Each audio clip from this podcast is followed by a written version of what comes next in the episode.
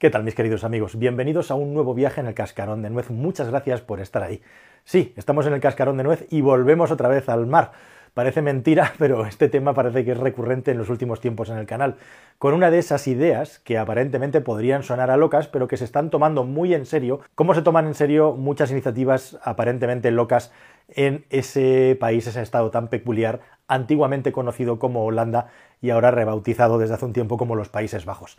Así que a los Países Bajos nos vamos a trasladar, o mejor dicho, al norte y al oeste de los Países Bajos para explicaros qué está pasando, por qué alguien ha propuesto algo tan loco como crear quizá la mayor estructura que se ha generado jamás en la humanidad, cerrando directamente el Mar del Norte para conseguir que, pues eso, que los Países Bajos sigan siendo los Países Bajos y no los países inundados, porque lo que está pasando en ese estado es muy interesante y muy llamativo por todo lo que está en juego. Pero antes de eso, dejadme que comparta algo con vosotros que es muy interesante para mí y que creo que también puede ser interesante para vosotros, y es el tema de la lengua inglesa. En mi trabajo, en mi día a día y en, también en todo lo que yo leo y estudio, el inglés siempre está presente y sin esta herramienta, para mí, yo estaría perdido desde un punto de vista profesional en muchos ámbitos. Y ha salido una herramienta desde hace un tiempo que a mí me parece súper curiosa, la he probado, se llama Camly y, jolín, ojalá hubiera existido antes eh, esto cuando yo empecé a estudiar y a leer en inglés. Cambly es ni más ni menos que todo lo que puede ser una tecnología de enseñanza de inglés directamente con una persona al otro lado, amigable y que funciona. Es una app básicamente que tú puedes instalar en cualquier dispositivo y a partir de ahí con una serie de planes que puedes elegir tú desde tu móvil, desde tu tablet, desde tu ordenador, incluso desde donde estés conectado, puedes tener una clase virtual con profesores nativos sobre las temáticas que quieras y con el nivel que quieras cuando quieres. Simplemente te registras y ya tienes acceso completo a todas las clases y según el plan vas a poder acceder a todo el abanico de profesores que tiene la academia. Y os digo que es interesante porque me han dado la oportunidad, abajo os pongo unos códigos promocionales para que elijáis el que queráis, de que lo podáis probar vosotros también. 10 minutos completamente gratis, sin ningún tipo de compromiso ni coste. Y no, no hay que dar ningún tipo de tarjeta de crédito. Tú simplemente pinchas ahí y vas a poder probar tú mismo Cambly directamente para ver qué tal funciona esa clase de inglés. Bueno, es un buen momento, siempre es un buen momento para aprender idiomas y por supuesto el inglés. Así que ya lo sabes, ahí abajo tienes varios códigos promocionales. Uno para poderlo probar 10 minutos, otro que te va a dar un 50% de descuento en una tarifa anual que normalmente la gente lo que elige suelen ser dos clases a la semana de 30 minutos con esa tarifa y ese descuento te sale a 7 euros la clase, lo cual creo que está realmente bien. Además de ese 50% le vas a poder regalar un mes gratis a quien desees. Estamos llegando a los tiempos de San Valentín y es un buen momento. E igualmente también tienes un 50% y un mes gratis para regalar para Cambly Kids, es decir, la academia específica para formar a los más pequeños. Todo esto a través del móvil, la tableta, el PC, lo que tú desees, a través de la aplicación Cambly para aprender inglés. Allá abajo tienes los códigos de descuento. ¿Ya lo sabes?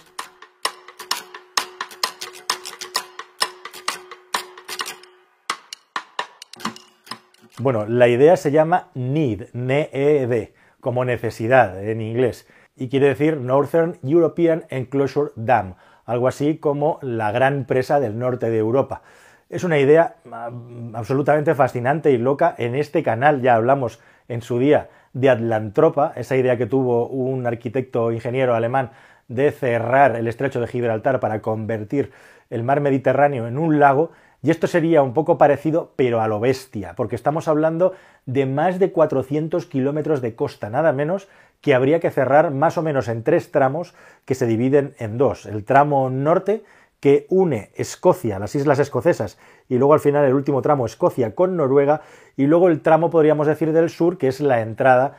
al Mar del Norte, precisamente por la parte que queda entre Francia e Inglaterra, en donde está el Canal de la Mancha. Como digo, en total estaríamos hablando de la friolera de más de 400 kilómetros, 331 kilómetros aproximadamente el tramo del norte y 160 kilómetros el tramo del sur. Bueno, ¿y con qué finalidad todo esto? ¿Con qué idea? Pues básicamente para salvar el lugar donde viven y la forma de vida de nada menos que 25 millones de europeos. ¿Y esto, esto cómo es? Bueno, pues básicamente porque los Países Bajos y las zonas que rodean a los Países Bajos, o sea que no solamente es este sitio, es también una parte importante de Bélgica y es también, ojo, una parte importante de Alemania. están en serio peligro por el crecimiento del nivel del mar asociado al derretimiento del agua de los polos. Estos últimos días hay mucho debate porque hay otro cacho gigantesco de polo eh, que vamos a estudiar bien para poderlo contar que está a punto de liberarse y si eso sucede podría cambiar radicalmente mucho el nivel de salinidad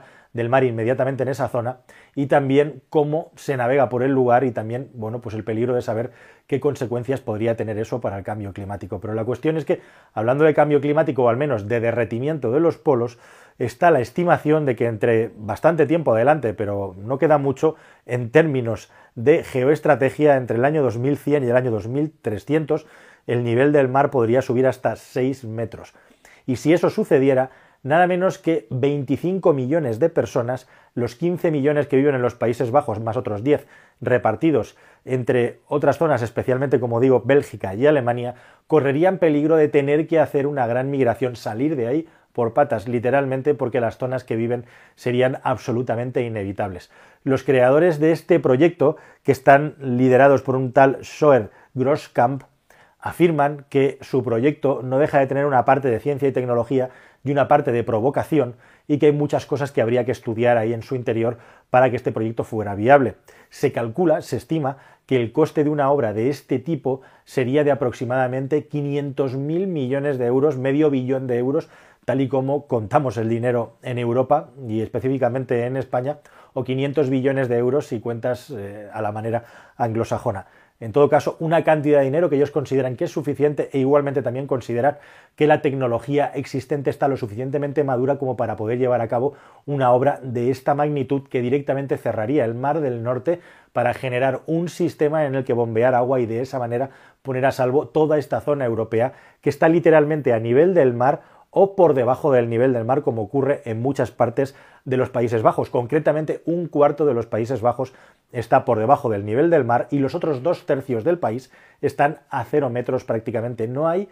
absolutamente ni una sola elevación en los Países Bajos, salvo algunas dunas que hay pegadas cerca del mar y una montañita que tienen en otra zona, en la zona sur del país, que justamente es una montaña que delimita la frontera. O sea que es un país directamente sin ningún tipo de montaña salvo esa excepción. Hasta tal punto tiene gracia la cosa que hubo un holandés, un ciclista periodista holandés, que propuso que el país construyera una montaña artificial, pues para que los holandeses, los habitantes de los Países Bajos, se pudieran dar el gusto de poder subir una montaña. Y eso generó un debate nacional inmediatamente, aunque era medio una broma. Bueno, pues algo parecido ha pasado con la idea, con el proyecto de esta infraestructura que ellos añaden a continuación que evidentemente si se consigue reducir el derretimiento de los polos, y reducir el aumento de la temperatura en la Tierra, pues no sería necesario. Pero en caso de que la cosa siga haciendo esa tendencia a la subida de las temperaturas, va a hacer que pasado 2100 una parte importante de los Países Bajos deje de ser directamente habitable. Y ojo al tamaño de la empresa, porque revisando un poquito la información, eh, la presa más grande que existe en el mundo, la obra de ingeniería más grande que existe de este tipo, está en el Corea del Sur y tiene 30 kilómetros de longitud. Comparad 30 kilómetros de longitud con más de 400 kilómetros de longitud que tendría en los dos tramos que os he mostrado. Pero lo curioso e interesante, también se habla mucho de los Países Bajos, pero normalmente no hablamos de la dimensión que tiene un país, como digo, donde viven 15 millones de personas, que en una parte muy importante, o prácticamente todo del Estado, es terreno que se ha ido ganando al mar, que se ha ido ganando a marismas, a charcas, a ciénagas que estaban pues periódicamente inundadas por la entrada del océano desde hace pues prácticamente 10 siglos que en ese lugar se trabaja y se pelea contra el mar y se le ha ido ganando terreno y un montón de territorio a lo largo de los siglos hasta que más o menos allá por el siglo XVI-XVII la cosa empezó a perfeccionarse tecnológicamente mucho con los molinos y grandes extensiones que eran absolutamente yermas, que básicamente eran lodo, fueron recuperadas mediante una tecnología que ellos dominan como nadie, en lo que se denominan los polder, los polders son esas zonas justamente inundables o inundadas de tierra que están a nivel del mar o por debajo incluso del nivel del mar, a las que poco a poco mediante un sistema de canales, de esclusas y de presas se fue bombeando agua hacia el exterior e igualmente también canalizando el agua que llovía para controlarlo todo y poder crear extensas zonas cultivables donde antes solo había agua o barro, básicamente, o arena. La cuestión es que hablando de arena, actualmente los Países Bajos, precisamente por el crecimiento del nivel del mar, tienen un problema muy importante de intentar contener las avenidas del océano hasta el punto, hasta el punto de que hay muchas zonas, sobre todo al norte del país, en las que ya se ha desistido de seguir peleando con el mar y se ha decidido retirar un poco a la población y a la gente, eh, no mucha población, pero sí específicamente muchos terrenos que eran cultivables hace unas décadas para que el mar tenga una entrada y cuando realmente entre no genere tanto daño ni tanto coste. Aproximadamente son 60 millones de euros los que se gasta cada año en arena eh, los Países Bajos, además de un montón de gasto en ingeniería, en sistemas de sensórica y en multitud de trabajos de ingeniería y arquitectura que hay que ir haciendo para ir manteniendo toda esta infraestructura que a su vez hace que el país esté seco. De hecho, hubo una gravísima inundación en los años 50 que acabó con la vida de más de 1.800 personas y eso los neerlandeses lo tienen grabado a fuego en su cabeza y como digo, están siempre debatiendo y hablando de qué manera poder salvar el país, especialmente ahora que el asunto del aumento del nivel de los mares empieza a ser un asunto bastante crítico. Y hasta tal punto es así que, como digo, de los 3.000 polders, es decir, esas zonas ganadas al mar que tiene eh, los Países Bajos y que comenzaron a bombearse con los molinos de viento y que ahora, bueno, pues utilizan tecnologías de todo tipo súper avanzadas, algunos de ellos se han empezado a abandonar precisamente por retirar eh, en esta batalla, en esta guerra, eh, se pierde una batalla para poderle ganar la guerra al océano. Y es muy interesante porque existe una aplicación en Internet que se llama floodmap.net, que básicamente es un simulador con mapas reales en el que tú puedes elegir, ahí lo veis, cuál quieres que sea el nivel de altura del océano que quieres que crezca y con eso puedes saber qué zona del planeta estaría inundada. Y cuando metes en FloodMap 6 metros más de nivel del mar y te vas a mirar qué es lo que ocurre en los Países Bajos y todo su entorno, pues te llevas la sorpresa de que prácticamente todo el país quedaría inundado por el agua. Entonces, realmente, si este simulador lo hace bien, que básicamente lo que tiene es los datos, los mismos datos que se manejan en el país, los Países Bajos dejaría de ser un país prácticamente habitable, salvo que alguien empiece a crear islas o algún otro tipo de sistema de vida flotante, porque tendrían que vivir sobre el agua. Y ojo que, como digo, estamos hablando de un territorio que puede afectar hasta 25 millones de personas. Hasta tal punto que se habla también de que prácticamente el coste de la arena, que es un bien muy escaso, como sabréis, debido a la voracidad de Asia para la construcción, no hay arena suficiente en el mundo probablemente para contener un crecimiento del océano tan grande. Y ahí es donde nace esta idea, esta posible idea loca, que no sabemos si algún día se llevará a la práctica, pero que ya se está planteando como una solución de emergencia en caso de que realmente el crecimiento del océano siga su curso y no se pueda detener el calentamiento de los polos y específicamente el derretimiento de los polos que hace subir el nivel del mar.